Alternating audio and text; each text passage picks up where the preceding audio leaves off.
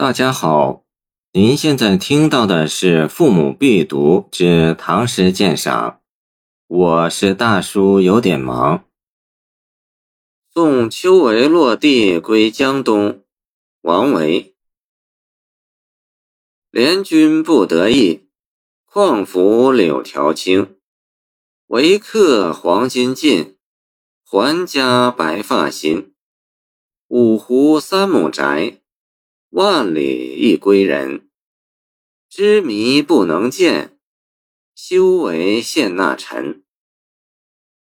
邱维，嘉兴人，今属浙江。雷举不第，归山读书数年。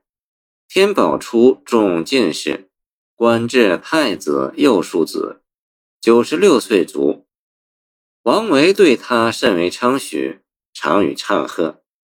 这是一首送人落地还乡的诗，作于秋为天宝初登进士第之前。江东长江以东的地方，这里指秋为的家乡嘉兴。诗的开头有一连字引出，不得意指落地，况弗二字递进一层。秋为落地，正当柳树又绿的新春。伤心人对满目春光不免倍觉伤神。柳条青三字暗藏送别的场景，文战不利，又将归去。灞水岸边，杨柳依依。送别之际，诗人对秋为的怜惜之情也比别离之前更加强烈了。这一联从自己与秋为两面说，随后两联专说秋为。第二联用典，当年苏秦游说秦王，书时尚而遂不行。黑貂之裘敝，黄金百斤尽。见《战国策·秦策》。以苏秦作比，即言秋为只身困于长安，谈资耗尽的窘况。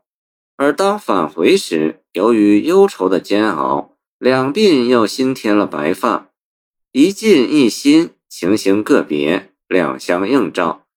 秋为的凄苦之态与诗人的哀怜之情宛然在目。京都既难以安顿，还家又将如何呢？第三联做了形象的回答：“五湖三亩宅，万里一归人。”五湖这里特指太湖，转指秋为的家乡。意为孤独一人长途返回太湖畔，唯有微薄的家产，生计艰辛。此联句句对仗，同时又句中自对。五湖对三亩宅，万里对一归人。五湖边土地虽广，秋为的宅地仅指三亩，归途有万里之遥，行者仅孑然一身。真是盖冠满京华，斯人独憔悴了。见杜甫《梦李白》结尾一联，重又连着自己与秋为说：“知迷不能见，修为献纳臣。”迷祢衡，借指秋为。后《汉书·文苑传》说：“祢衡持才傲物，为善鲁国孔融及弘农杨修。”容亦深爱其才，上书见之。